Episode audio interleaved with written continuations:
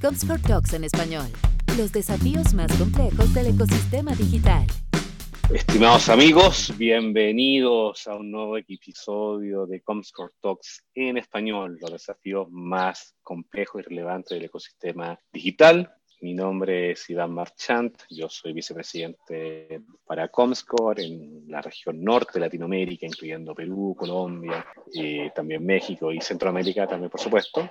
Y bueno, este es el episodio número 25. Siempre digo que el año pasado cuando Rodrigo dio esto junto con Leonida de Comscore allá de región sur, decíamos que iban a ser ocho capítulos y a ver cómo iba, imagínate, ya triplicamos, después estando ahora haciendo esta conversación a inicios de 2021, ya en febrero, y, bueno, estamos súper contentos, agradecidos de toda la audiencia y, de todas las personas que se han interesado también en participar. Y justamente dentro de las personas, que verdad que es linda historia, porque y agradecí mucho que nuestro invitado de hoy me haya contactado por LinkedIn, no nos conocíamos, pero no tuvo la diferencia de, decir que estaba, le gustó mucho las conversaciones que habíamos tenido con otras personalidades de la industria y que si queríamos que fuera parte, yo le dije de inmediato, sí, me interesa y bueno, y acá tenemos este caso hoy a Uber Eats, una Uber marca que sin duda, bueno, ha sido un aliado de todos en esta pandemia que llevamos casi sumando, restando casi el año, ¿ah? casi el año completo. Y yo digo que estamos en el mes 14 del, del, 2020, así que así vamos.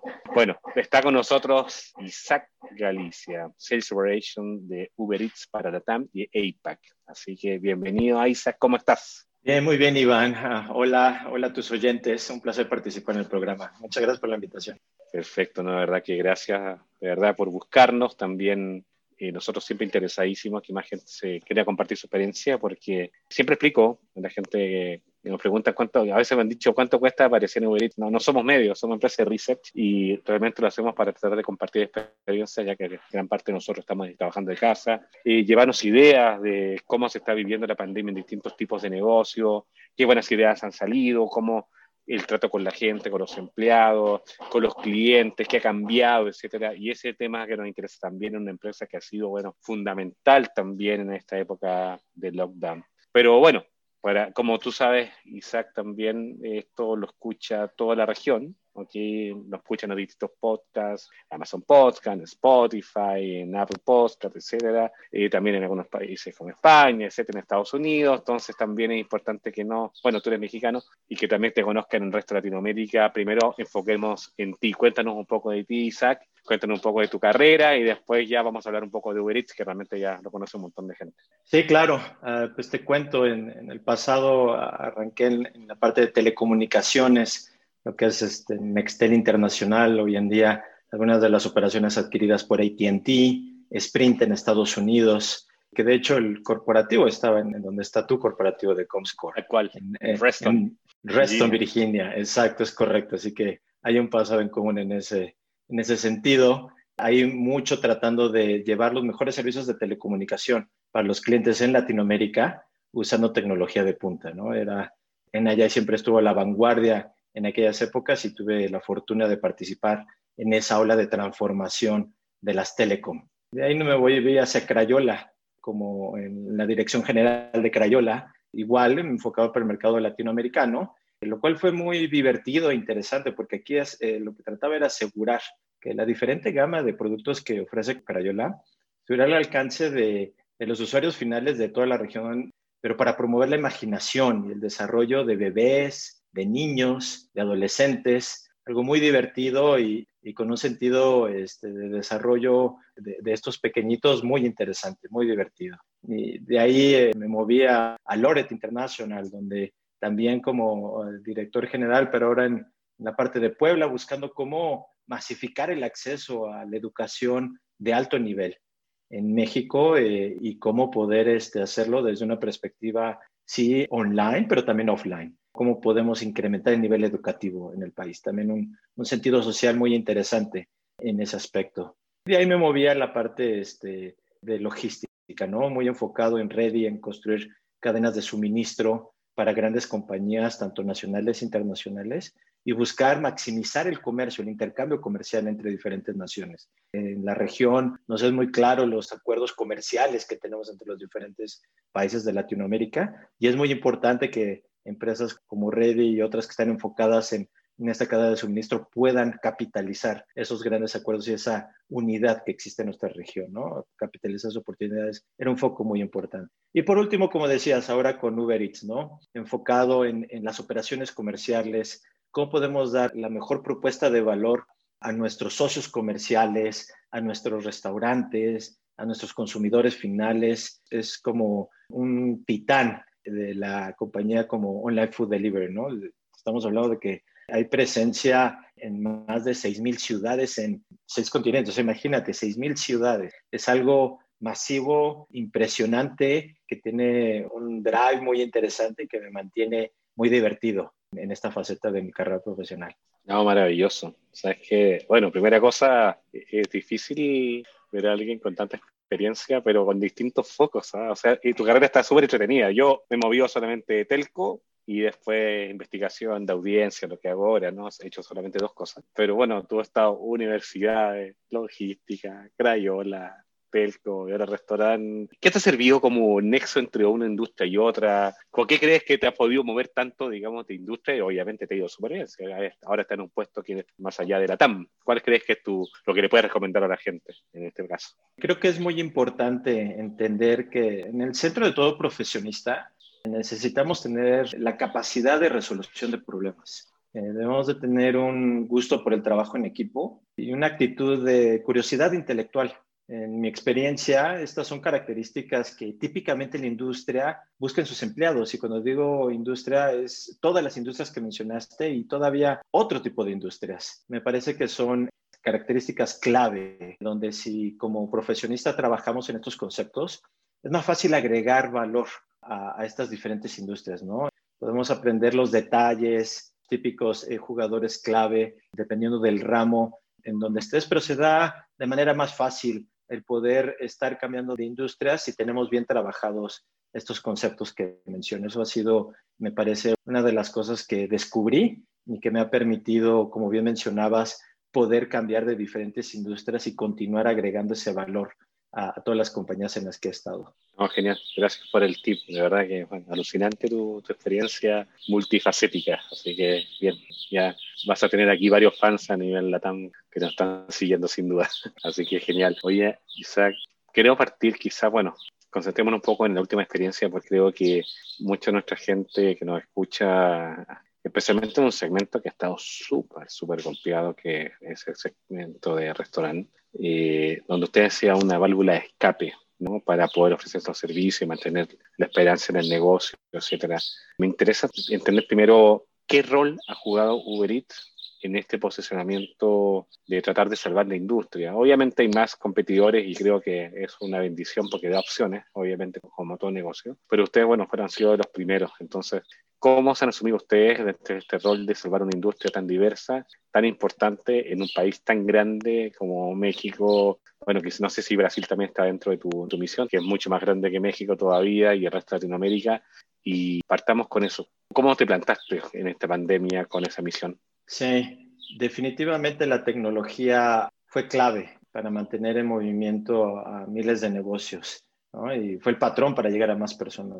La industria de restaurantes no es eh, la excepción, ¿no? A través del delivery, de hecho, si nos acordamos un poquito en los tiempos de pre-COVID, el delivery tuvo una transformación en este sector restaurantero de, de pasar de ser una moda a una necesidad.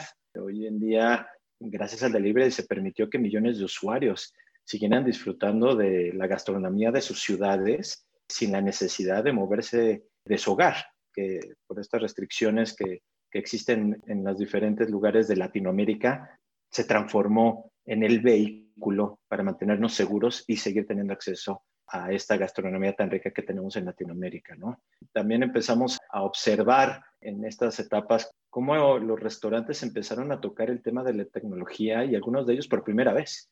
También eh, algunos eh, restaurantes empezaron a experimentar en qué era online food delivery. Si es un concepto que nosotros que estamos empapados de este tema, ya era algo que veníamos manejando algún tiempo. La pandemia ayudó a que los restaurantes se dieran esa oportunidad de experimentar qué es el delivery y obviamente con grandes propuestas de valor como las que tenemos en Uber Eats, ¿no?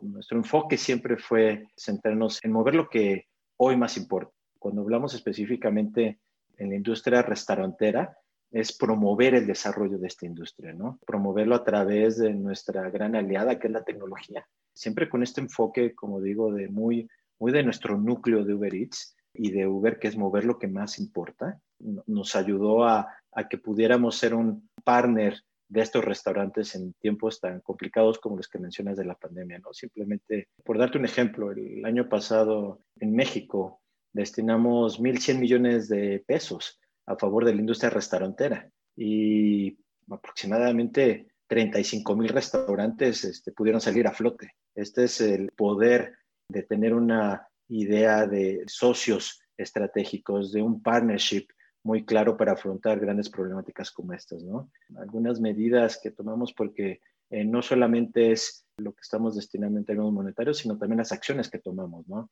En esta pandemia, como campañas de marketing, campaña muy importante para nosotros de, pedir local. En América Latina hubo un millón de órdenes a, restaurantes locales generadas por este tema de, de pedir local y eso nos pone muy contentos porque nosotros entendemos que la industria restaurantera tiene diferentes jugadores, ¿no? Hay grandes marcas que todos conocemos, hay grandes marcas que nosotros nos gusta pedir nuestras comidas en, el día a día o los fines de semana, pero también hay que acordarnos que nuestros restaurantes locales son los más afectados cuando vienen estas eh, situaciones como la pandemia. Nuestros restaurantes locales dependen más de nuestro consumo y eso es muy importante para nosotros. Por eso esta campaña de pedir local, ayudemos a nuestros restaurantes locales a que sigan en este, avanzando en, estos tiempos difíciles. También tratamos de optimizar nuestros procesos de, de registro para hacerlos más fáciles y rápidos. ¿no? Hoy en día podemos registrar un restaurante en nuestra plataforma en periodos de 24 horas.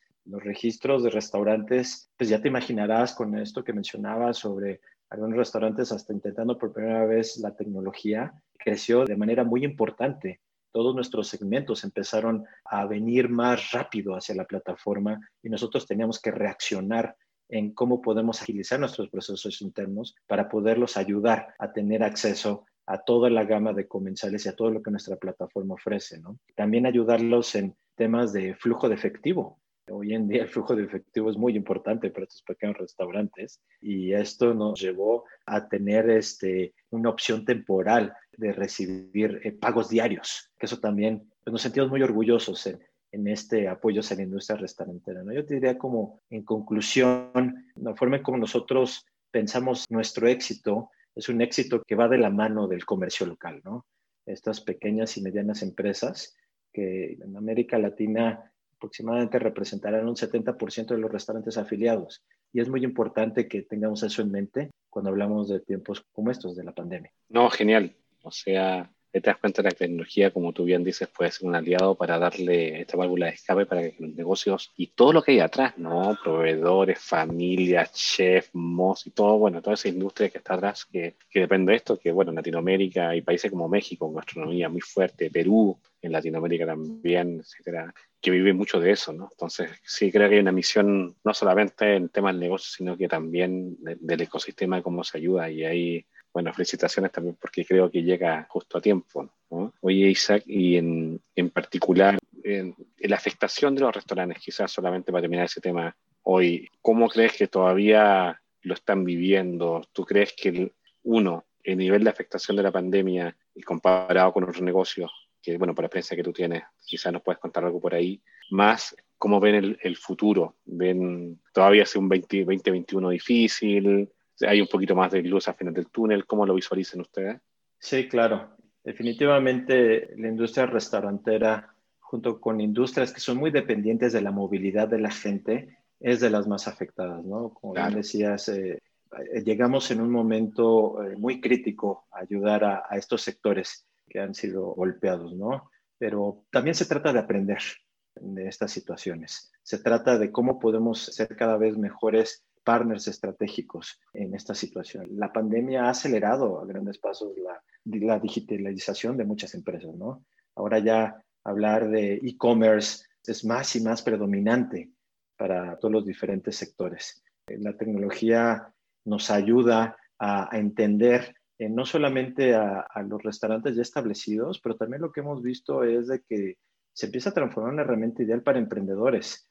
Nos hemos dado cuenta que también esta situación de, de pandemia ha aplicado mucha gente el tema de en las grandes crisis se dan grandes oportunidades y la tecnología como aliada bien entendida ha hecho que muchos emprendedores se estén volcando a la utilización de, este tipo de servicios ¿no? y, empezar a, ayudar a tener soluciones que nos faciliten nuestra vida diaria como personas. ¿no? Este, creo que esto nos está ayudando mucho en, varios aspectos, pero creo que en, nuestro caso, con nuestros socios restauranteros, con nuestros repartidores, es un gran elemento dentro de, esta situación y, obviamente nuestros usuarios, los comensales, nos refuerza un compromiso mucho más grande, ¿no?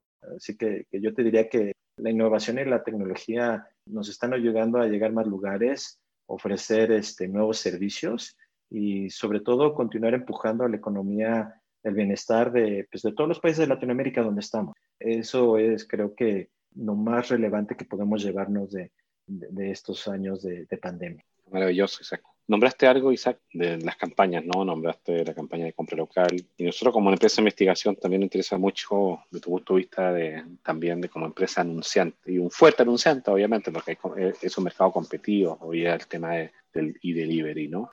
¿Cómo ustedes ven el funcionamiento de la publicidad digital? Y como tú tienes también la experiencia de APAC, ahí también ¿Cómo ves el resultado de América Latina versus una región quizá un poco más similar a nosotros como APAC versus, bueno, en vez de Europa y en vez de también de, Estados Unidos, ¿no? Típicamente. ¿Cómo visualizas eso? ¿Y qué tan para ustedes importante justamente en la capacidad de hacer publicidad digital? Sí, yo te diría que particularmente en, esos temas de, publicidad digital tal cual, buscamos cómo generar campañas que nos ayuden a, darle mayor demanda a los restaurantes, ¿no? ¿Cómo podemos transformar el delivery del que estábamos hablando hace un rato en un caso de uso cotidiano? E, es, donde me parece que es, es, un enfoque muy importante, donde, como lo mencionaba hace rato, es parte de nuestro núcleo como negocio mover lo que más importa. Entonces, las campañas tienen también que alinearse con, con ese centro que mencionaba hace rato, ¿no? esta generación de demanda para los restaurantes, esta propuesta de valor, necesita mucho que nuestro delivery empiece a darles esos beneficios. en casos de usos diarios, es muy evidente para nosotros cuando hablamos del sector restaurantero, pero también, eh, como seguramente has escuchado en las noticias, cómo empezamos nosotros a movernos hacia un mundo de, de una super app, donde estos casos de uso, aunado con las campañas que me preguntas empiezan a, transformar más en una realidad de esta generación de demanda. Eh, ya puedes hablar de un supermercado en línea, ¿no? Pedir tu super, tu supermercado, este, tus alimentos a través de, nuestra plataforma. Y así es como nosotros podemos alinear este esfuerzo de campañas, generando los casos de uso diario y la generación de demanda para nuestras eh, propuestas de valor. Qué genial. Y obviamente, bueno, hay que invertir, ¿no? O sea, realmente. Y ahí ustedes tienen más foco de crear campañas que sean globales o también tropicalizas ahí a campañas locales, tú que estás viendo las dos regiones. ¿Cómo lo ves tú? Sí, mira, yo te diría que en términos de customización, empezamos desde un tema campañas globales y tropicalizamos, ¿no? Yo te pondría un gran ejemplo de esta, esta noche voy a comer, que hizo mucho ruido en, en redes sociales cuando eh, empezamos a, poner de la mano de celebridades latinas eh, como Luis Miguel. Eh, no sé si lograste ver en, redes, pero el regreso de Luis Miguel. Claro, estuvo buenísima esa campaña.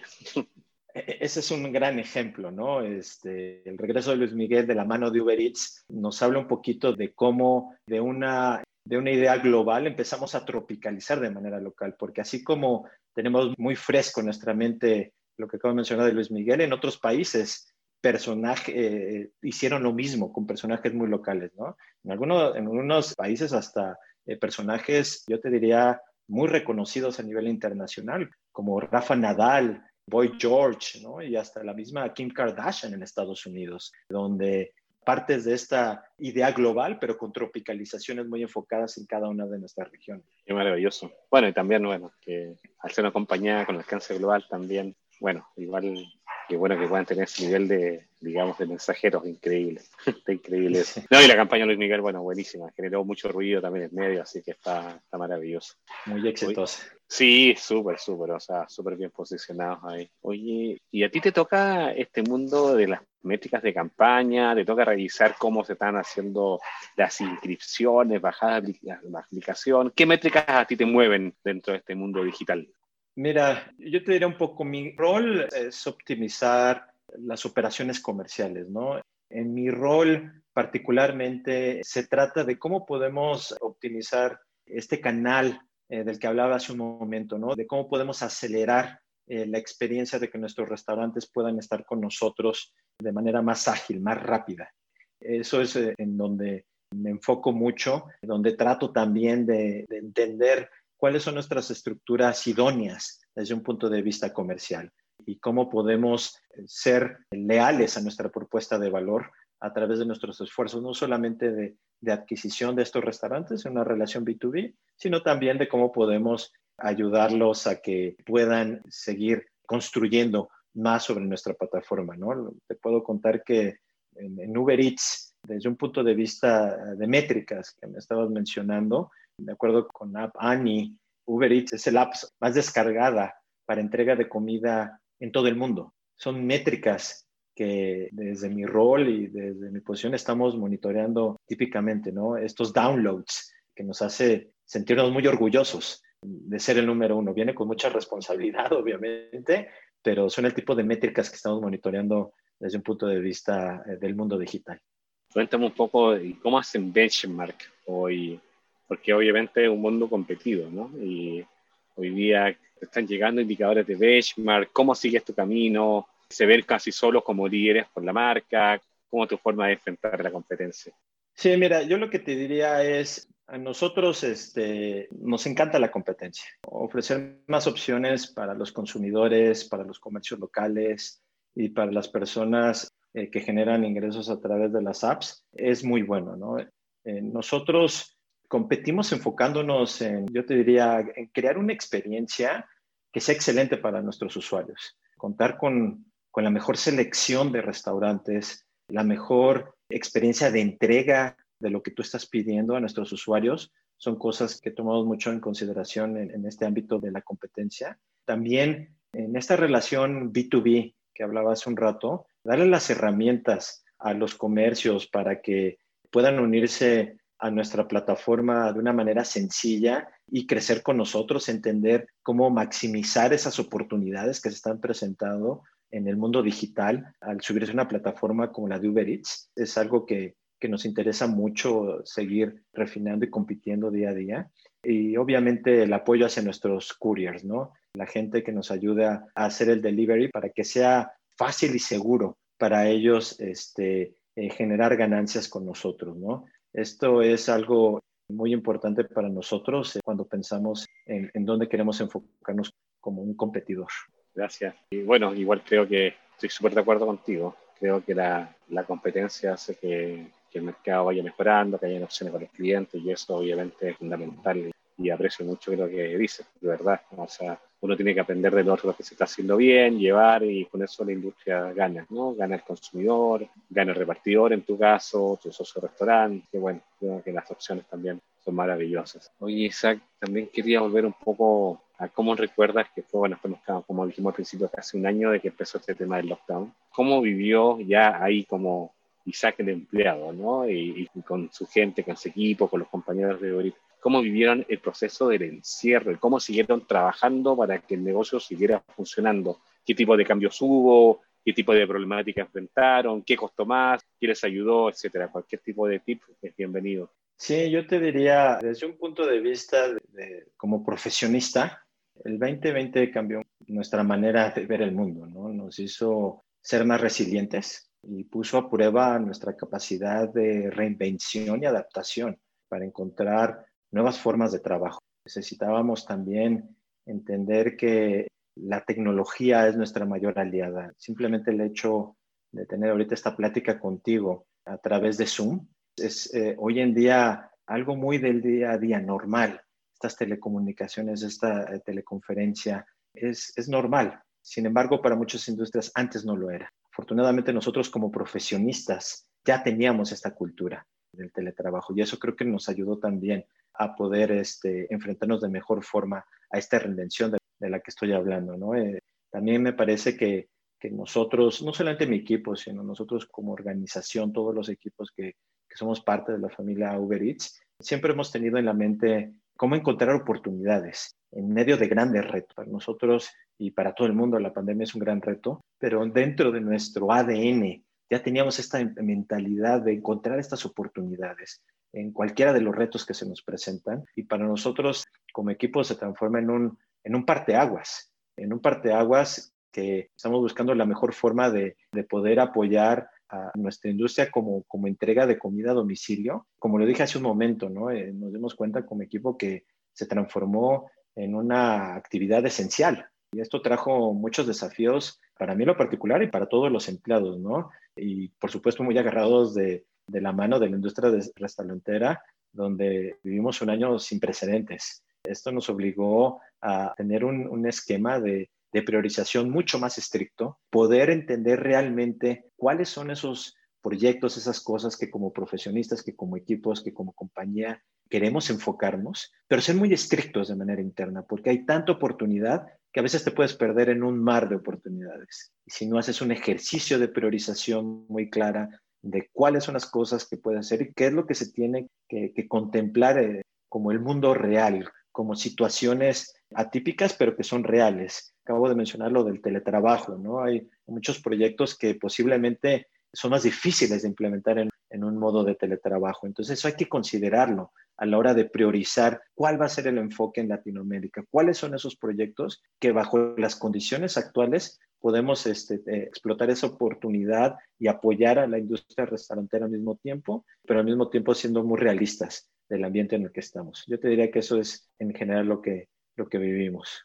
No, se agradece el feedback. De verdad que, bueno, la misión que tienen ahí creo que es alucinante y, y obviamente cuando, con el lockdown o no, el show tenía que continuar, y especialmente con empresas importantes como ustedes, que tenía la misión de apoyar a otra industria, que se veía que quizá cuando el lockdown decíamos iba a ser dos meses, volvemos en septiembre, pero bueno, aquí estamos todavía. Imagínate cómo ha sido ese impacto hacia adelante de ustedes para que los negocios subsistan. Y sobre eso, no sé si se puede compartir. ¿eh? eh ¿Tienes alguna idea de, números solamente, o en Latinoamérica o en México, o lo que puedas compartir, de cuántos restaurantes están utilizando ustedes y cuántos repartidores trabajan con ustedes solamente para que la gente tenga una idea del volumen del impacto social que hay? Mira, yo lo que te podría decir es, este, como lo mencionaba hace rato, nuestra en la primera parte de nuestra charla sobre nuestras cifras globales que te había mencionado, es la escala que nosotros tenemos es es enorme, ¿no? Tenemos estos 6.000 ciudades de las que hablaba en estos continentes. Te podría eh, también compartir un poco de que somos la empresa de delivery más grande del mundo por fuera de China. Entonces eso te trae eh, cifras muy amplias, ¿no? Tenemos, por ejemplo, en Latinoamérica, eh, tenemos presencia en más de 360 ciudades, en 10 países en, en nuestra región, ¿no? Tenemos también una selección tan poderosa como Uber Eats en Latinoamérica con más de 70 mil restaurantes, incluyendo grandes cadenas que, como te decía, todos conocemos, y también estos restaurantes locales que hemos enfocado mucho en nuestro apoyo de lo que hablábamos hace un momento, ¿no? Creo que como región los números hablan por sí solos, ¿no? De una empresa con escala global, pero que también en Latinoamérica tiene una huella muy importante con los números que te estoy compartiendo, ¿no? Eh, también lo, contemplamos como negocio, esto nos hace eh, sentirnos muy orgullosos de esta escala y del impacto que podemos tener. No, maravilloso, de verdad que alucinante. Oye, y otra cosa que también creo que es importante, también uno se lo olvida, ¿no? Uno piensa en el restaurante, pero también este mundo de los repartidores, que también mucha gente que tú nombraste, ¿no? Que ha sido también una válvula de escape para mucha gente que quizás perdió el empleo y puede tener ahí su chambita, digamos, bueno, depende del, país, su chambita pega, laburo, camello, según el país de Latinoamérica, como le digan, para tener recursos durante, digamos, esta época difícil. ¿Cómo ves ese mundo? ¿Qué nos puedes contar del mundo del repartidor? Hay mucha gente subempleada. ¿Qué sabes? ¿Qué, ¿Cómo nos podías dar una idea del repartidor latinoamericano Uber Sí, claro, una parte muy importante. Hablando de escala, ¿no? Continuando con la escala que mencionabas, hay más de 3.5 millones de personas en delivery usando nuestra app de manera global. 3.5 millones. Entonces, te habla del impacto, ¿no? Del que me estás mencionando. O sea, es, es impresionante cuando piensas en cómo estamos enfocados en hacer que, los socios repartidores puedan generar ingresos de una manera autónoma y segura. Muy importante bajo sus propios términos. Ellos y, también ellas, porque son ellos y ellas, han sido eh, los grandes protagonistas de esta pandemia. Muchos gobiernos en Latinoamérica los han considerado como personal esencial para que puedan laborar, para que puedan este, hacer estos deliveries por lo que ya hemos platicado, ¿no? Eh, la entrega de comida se transformó de una moda a algo esencial. Y si vemos cómo, la sociedad latinoamericana solidarizó con los repartidores, fue impresionante, ¿no? Empezamos a ver, te, te tiro un, número para que más o menos podamos poner en escala esta solidarización. Las propinas, los tips, como dicen en Estados Unidos, crecieron en un 70%. La gente lo veía y se solidarizó con estos socios repartidores. No, este, es suficiente. El impacto, y eso creo que, que, nos cuesta dimensionar a la gente, quizás. Bueno, nosotros estamos en el negocio, estamos conociendo Internet, etcétera, y lo que implica, pero lo que puede hacer la tecnología eh, en algo tan básico de unir la oferta con la demanda. O sea, poner un espacio que que quiere comprar algo, quiere comer algo ahora, etcétera, ofrecer algo para cocinar, etcétera, y mandar y cumplir esa necesidad en ese momento. Imagínate que, digo, una masificación de móviles a nivel del mundo, especialmente, imagínate, que la mayoría de lo que medimos en Comscore son el acceso vía móvil, y ya tenemos una masificación importante. Medimos en Comscore, para que tenga una idea, mayores de 18 años, iOS, Android, como unos 55 millones de personas que son potenciales clientes, digamos, de los restaurantes y que puedan pedir, etcétera. Así que realmente es alucinante. De verdad que lo encuentro increíble y el impacto social. Y siempre voy a decir mucho del tema del impacto social porque abre trabajo, abre oportunidades y desde el punto de vista este restaurante también amplía la oferta, ¿no? Donde quizás la gente que ya no está pasando frente a un restaurante ya tiene una opción y tiene una vitrina en estos dispositivos. Así que, no, de verdad que increíble lo que están haciendo ustedes. Oye, Isaac, ¿qué retos, qué retos ves hoy para tu negocio? Especialmente considerando, está en pandemia, creo que es una explosión, pensemos que, ya después baja un poco la pandemia. ¿Qué, retos ves tú a mediano largo plazo? Yo te diría que uno de los retos que podríamos pensar como emocionantes, ¿no? Le voy a poner esa palabra. Yo veo que tenemos un reto muy interesante en Uber Eats que me emociona mucho para los siguientes meses. Es como estamos cada vez más cerca de, de convertirnos en una super app. En la medida que empezamos a sumar más verticales en nuestro negocio, me emociona mucho cómo podemos incrementar opciones para nuestros usuarios en la plataforma, ¿no? Hay que acordarnos que hemos evolucionado mucho en, un corto periodo. apenas hace aproximadamente unos 10 años, cuando existió Uber, ¿no? Estamos hablando de hace 10 años, de, pasar de una empresa para pedir un servicio de movilidad, ¿no? Gente que sería desplazar de un punto A a un punto B a pedir comida de tu restaurante favorito incluso como lo mencioné hace un momento, eh, poder pedir tu supermercado a través de Corner Shop y toda este, esta adquisición que, hicimos recientemente, ¿no? Eso es algo que, nos, creo que, nos está llevando a, estos eh, retos emocionantes de cuando empiezas a ver en nuevas verticales de negocio en nuestra app y creo que eso ponerlo, en, como decías, en los dispositivos, en los decenas de millones de dispositivos que tenemos en Latinoamérica, a un solo clic en su dispositivo móvil, a mí me parece un, reto sumamente emocionante, ¿no? Y de ahí poderlo ampliar ya que empiezas a darle todas estas opciones al usuario final y poderles hacer la vida más fácil a través de, un concepto de, de membresía como la que nosotros tenemos, Uber Pass, que es única en el mercado, ¿no? Que ofrece, te ofrece beneficios, tanto en servicios de, de movilidad como en la compra y entrega de comidas a domicilio, empiezas a cerrar un, un papel muy importante y muy emocionante en este reto del que estoy hablando, donde aunado con estas nuevas verticales, con este concepto de super app y poner el, la capa de membresías que juega un papel clave en nuestras actividades del día a día nos puede poner en, cosas muy interesantes para los siguientes meses.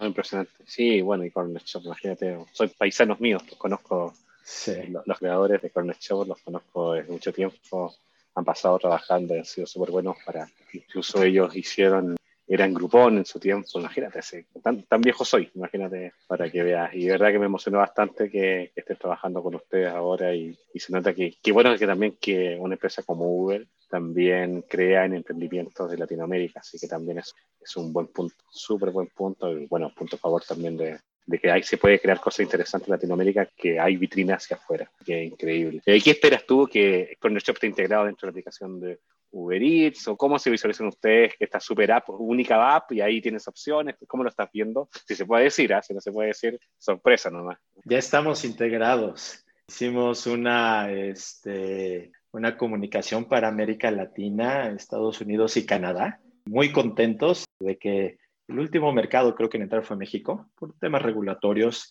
típicos de cualquier adquisición entre compañías, pero ya estamos integrados y muy contentos de la respuesta de nuestros usuarios con esta integración, así que felices. Qué bien. ¿Y qué pasa con, bueno, quizás hay un tema de logística, qué pasa que cuando, no pasa, no creo, no tiene ningún problema que tenía un, el motorista tenía tanto la aplicación ahí de Uber Eats, también ahora la de Corner Shop, obviamente se integra en forma transparente, ¿cómo lo sufrió el punto de vista del repartidor? ¿No lo sufrió todo fácil? ¿Cómo lo viste? Sí, yo te diría que desde un punto de vista operativo, la compra y reparto del supermercado, de los víveres, los hace los shoppers de Corner Shop, no los repartidores de Uber. Entonces, la experiencia que tienes desde ese punto de vista sigue siendo la misma, lo cual eh, a mí me parece que es una excelente experiencia.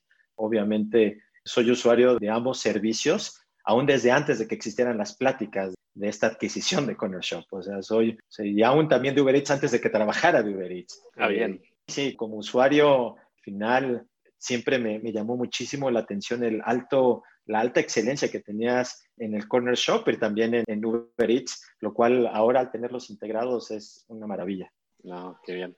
Sí, también ambas aplicaciones creo que ahí salvando el mundo, eh, los que no querían salir y que una persona que estaba también ahí buscando también trabajo adicional, siendo este shopper, como tú decías, que también lo utilizamos en casa, así que normalmente qué lindo hacer negocio ayudando. ¿ah? Creo que hay, un, hay un concepto atrás que creo que es importante que nos quedemos en esta charla, porque si hacemos un negocio que sea justo y también ayuda a la sociedad para enfrentar la problemática que estamos viendo, soluciona el problema de conexión con oferta y demanda y también ayuda a industrias que están siendo golpeadas y a personas que quizás tienen el tiempo o también quizás les falta el trabajo para generar ingresos adicionales, creo que ahí llegan ustedes a, y también otros competidores, por supuesto, a dar este grano, este granote de arena. Así que creo que, insisto, hay una misión ahí atrás alucinante, enorme, que no solamente busca, digamos, hacer el negocio, sino que también cómo impacta a la sociedad, ¿no? Claro, claro, eso es súper importante para nosotros. Maravilloso. Oye, y, bueno, ya hablamos un poquito de tu experiencia de tantos lugares, universidades, crayola, etcétera, ahora en este tema de tecnología. ¿Cómo hace Isaac? Siempre preguntamos a los chicos, ¿cómo hace Isaac para mantenerse al día en todo lo que hace, aprendiendo tecnología, eh, aprendiendo de data, que no te he preguntado cómo vives tú el fenómeno de datos dentro de Uber Eats, ¿cómo lo haces? ¿Cómo recomiendas a la gente para que se mantenga al día según como tú lo haces dentro de tu, de tu trabajo? Sí, yo te diría que hay dos grandes vertientes. Afortunadamente, dentro de Uber tenemos una plataforma muy robusta de capacitación para empleados. Esto a través de contenido seleccionado junto con proveedores externos, puedes capacitarte en diferentes temas relevantes de nuestra industria y también, por supuesto, relevantes como profesionista para seguir desarrollándote con un concepto de mejora continua.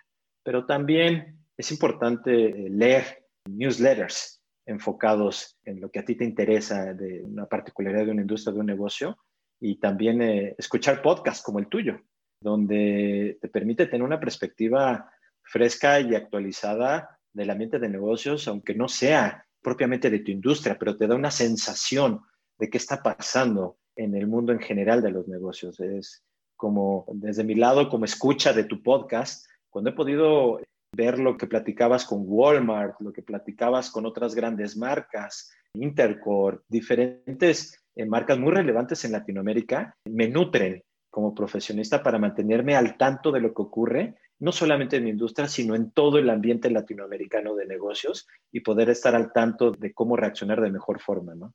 Bueno, se te agradece la, la mención y qué bueno que, que encuentres valor en lo que hemos estado conversando con, sí, con un montón de gente asociada a digital, a e-commerce, etcétera, gente de data, etcétera. Así que bueno, qué bueno que lo consideres también como una referencia. Oye, Isaac, ¿y la data? ¿Cómo vives el mundo de la data? Yo creo que Uber, Uber Eats, obviamente, es una empresa de tecnología. ¿Cómo vibran y cómo viven los datos? ¿Cómo te ayudan? ¿Cómo te desayudan? A ver, ¿cómo lo vives tú? Sí, nosotros somos una empresa muy enfocada a los datos. Los datos hoy en día han evolucionado desde los primeros conceptos de los famosos de temas de inteligencia de negocio, el famoso business intelligence, cubos de información y pasando por último hacia los grandes conceptos de big data, ¿no? que hoy en día está en boga y, y se dice muy fácil, pero yo que tuve la oportunidad, y también me parece que en tu caso, de trabajar en la industria de telecom a principios de siglo, cuando esto toda Big Data todavía no existía este, como concepto, no se acuñaba todavía ese proceso, nos enseñó desde esa perspectiva cómo millones de transacciones, de llamadas, de todo lo que trae una llamada, cómo podrías explotarlo. Y eso es algo que he visto evolucionando a través de estos años en, en la industria y me da mucho gusto ver cómo en Uber Eats nos apoyamos en, en data para, para la toma de decisiones, yo te diría, eh, todos los días. Nosotros analizamos comportamientos, encontramos áreas de oportunidad, de dónde podemos este, innovar, preferencias. Yo te podría decir, si en este momento abrimos los dos, el app de Uber Eats al mismo tiempo, la experiencia que tú vas a tener es diferente a la que yo tengo. Y esto es derivado de la data porque con la data empezamos a buscar cómo darte la mejor experiencia a ti en nuestra plataforma. ¿Cuáles son tus, este, tus preferencias de, los tipos de restaurante que a ti te gustan? Hablamos hace un momento de, de geografías, ¿no? Dentro de México tenemos algunos cientos de kilómetros de distancia donde estás tú y donde estoy yo. Y eso también lo contemplamos como parte de nuestro eh, data análisis, siempre con miras de mejorar la experiencia de nuestro usuario final. Con eso creo que te puedo ejemplificar muy bien en cómo nuestro día a día se maneja mucho en la data, ¿no? Eso creo que es muy palpable para ti si agregas ahorita tu aplicación de Uber Eats y cuando regreses a otro lugar o te muevas de donde estás, va a cambiar también esa experiencia, ¿no? Lo mismo hacia el mundo de restaurantes, que hemos hablado mucho de la industria restaurantera en esta plática. También ofrecemos estas herramientas con un propósito de de explotar esa data donde nuestros socios estratégicos, como son los restaurantes, puedan optimizar ellos mismos las operaciones, conocer los comportamientos de sus clientes, donde ellos pueden encontrar oportunidades específicas de su marca, de su restaurante, gracias a la data que provee Uber Eats. Por eso te digo que para nosotros es cosa de, del día a día. No, está maravilloso. Yo también vibro con los datos, vivimos de data y, y obviamente utilizarlos para generar acciones de negocio, para que haya personalización, como dice, encuentro también increíble. Así que, y por eso obviamente la gente termina ahí comprando su, depende si está, si está más cerca del calor ahí, su ceviche supongo, y o comidas afines también, aguachile, y si está un poco más ya con frío, ahí su pozole en Ciudad de México, así que bueno, eso son parte también de la inteligencia que ustedes obtienen con esa información. Oye, Isaac, y bueno, una de las cosas que hemos hablado mucho con distintos participantes en el podcast es, siempre llegamos un poco a la conclusión de que en las crisis hay dos tipos de empresas, las que lloran y las que venden pañuelos, ¿no? Yo considero que ustedes son de las que venden pañuelos. ¿Cómo te sientes con eso? O sea, realmente tú puedes conversar con industrias como el turismo, las que depende mucho de movilidad, que han sido tan golpeadas pero ustedes están en otro lado que pueden ser de empresas como también e-commerce, etcétera, que se han visto beneficiados todavía quizá un poco más de lo que iba el negocio antes. A ti, en la pandemia, ¿se aceleró el negocio? Yo creo que sí, obviamente tú verás si te puedes responder o no. ¿Y qué se siente esa parte de que ver el mundo, un mundo con muchas categorías como cayendo y todavía expectantes todavía, versus la de ustedes que de tecnología, digamos, bollante? Sí, yo te diría que los consumidores, como lo mencionamos, están más familiarizados con el e-commerce y eso también trae sus retos. Los consumidores se han vuelto más exigentes, pues están acostumbrados ahora a tiempos de entrega mucho más rápido, ¿no? Y también si le ponemos la capa de los retos que tenemos eh, sin precedentes, como decías, por la pandemia que ha acelerado algunas industrias y otras las ha desacelerado, tenemos que aún así, desde esta perspectiva del delivery, afrontar esos retos, ¿no? Las medidas de distanciamiento social y cuarentena, cómo podemos eh, nosotros seguir innovando en este tema, ¿no? cambiamos nuestra app para que nuestros usuarios pudieran, si así lo querían, que los repartidores dejaran la comida en, la puerta de su hogar. Antes de, de, COVID era muy común que escuchabas el timbre y te entregaban la comida. Ahora, si por la pandemia y por distanciamiento social, el usuario puede elegir esta opción de tener cero contacto con el repartidor, ¿no? Esto ha, ha creado como te lo mencionaba cuando me preguntaba sobre profesionistas y como equipo, cómo hemos vivido este tema, un, un, periodo extraordinario de innovación en Uber. Y creo que la pandemia en general es un momento muy complicado para todos. No creo que haya nadie que diga que esto no es complicado, independientemente si estás en el grupo de que mencionabas de, de, vender los pañuelos o de comprar los pañuelos, aún así tenemos esos retos, ¿no? Y hay que pensar en la innovación, ¿no? Aunque estábamos acostumbrados a un entorno de rápido movimiento y cambio constante dentro de Uber, tuvimos que alinearnos como equipo para transformarnos, adaptarnos rápidamente y perseverar. No teníamos un manual de instrucciones a seguir, pero sí teníamos clara nuestra misión de mover lo que más importa. Entonces, eso combinado con el increíble espíritu y resiliencia de nuestros equipos, pues podemos lanzar estos productos, iniciativas y funciones que te comenté para mantener nuestro negocio en movimiento y también para ayudar a la comunidad con ese sentido social del que hablabas. Entonces, aunque nos, nos categorices en esa parte de los vende pañuelos, trae sus retos también. Claro, ¿no? Y pues imagínate, trae su reto de coordinación, cuánta gente más se quiere hacer, eh, no sé, también hacer la entrega, justamente una adquisición durante pandemia, o sea, sí, no, realmente creo que ganarse esa posición de, vender pañuelos versus llorar, creo que también es un súper desafío y claro, gracias a empresas como la tuya, empresas satélites, los repartidores, microempresas, restaurantes, etcétera, pueden contar la historia y pueden seguir surgiendo y dando más trabajo y ahí hay un halo enorme, así que estoy totalmente de acuerdo contigo, Isaac. Oye, Isaac, ya, ya llevamos una hora hablando. Eso pasa Qué rápido. Sí, súper rápido. Siempre le pregunto, antes de terminar, a nuestros invitados que nos diga qué es lo que más te emociona o quizás te da miedo, no sé, también ambas cosas en los próximos 12 meses. ¿Te imaginas el mundo ya con, con menos lockdown? ¿Cómo te ves tú también profesionalmente? ¿Y cómo ves a Uber Eats también hacia adelante, en Latinoamérica en particular? Sí, claro. Como te mencionaba el, hace un momento, el, seguir eh, con esta propuesta de la super app desde un punto de vista de Uber Eats, muy importante, el tema de membresías con nuestro producto Uber Pass me parece que es de las cosas que más me emociona y que estamos viendo hacia la compañía, ¿no? Cómo poder seguir reforzando esta idea de descuentos en viajes, en nuestro producto UberX y Uber VIP, el costo de envío gratis para órdenes realizadas a través de nuestra plataforma y, y, este soporte diario prioritario para ofrecer la mejor experiencia de uso, ¿no? Yo te diría desde el punto de vista es algo que me sigue emocionando muchísimo hacia adelante. Y desde el punto de vista profesional, personal, me parece que a medida que las vacunas empiezan a transformarse una realidad en Latinoamérica, vamos a poder experimentar un poco más lo que hemos visto en algunas eh, sociedades más avanzadas de las que tenemos en Latinoamérica, donde se empiezan a liberar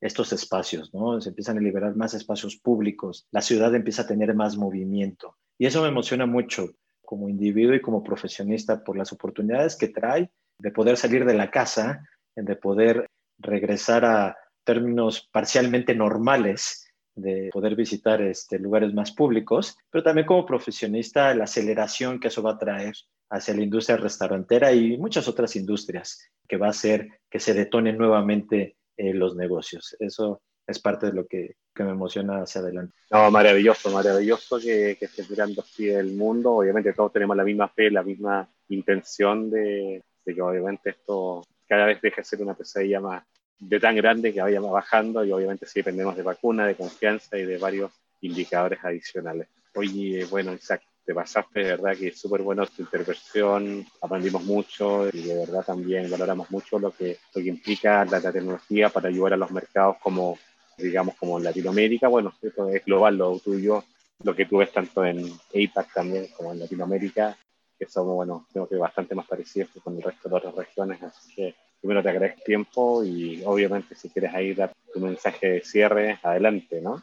Te agradezco, solamente decir muchas gracias por la oportunidad de platicar contigo, platicar con tus oyentes. Muy divertido, esperando que lo podamos repetir próximamente. Gracias. Sí, sí, ya, y creo que vamos a ver después, yo creo que ahí vamos a convencer a Rodrigo para que hagamos después el resumen de cómo vemos el New Normal cuando ya estemos, esto quizás sea o en un bar, un restaurante, o pidiendo Uber Eats en la oficina juntos ya a más metros, digamos, no tantos metros de distancia, kilómetros de distancia como estamos ahora, para ver cómo sigue el mundo. Pero bueno, felicitaciones por lo que hacen, felicitaciones a ti por tu carrera, verdad, increíble ver gente de México triunfando también con niveles de cargo fuera, fuera incluso afuera el charco de acá que nos, que nos, que nos cierra de Latinoamérica y creo que también eso nos da también más ánimo que también se pueden hacer cosas grandes en Latinoamérica mirando afuera del charco. Así que gracias Isaac y que te, bueno, ten un lindo fin de semana y disfruta y también, bueno, gracias por todo lo, que nos comentaste hoy, ¿vale? Muchas gracias. Hasta luego. Hasta luego. Y bueno, gracias a todos por haber escuchado este nuevo capítulo de Comscore Talks en español, los desafíos más importantes tenemos Internet. Bueno, esperemos que este capítulo número 25 le haya gustado a todos y nos vemos en los siguientes. Muchas gracias, estimados oyentes. Comscore Talks en español. Los desafíos más complejos del ecosistema digital.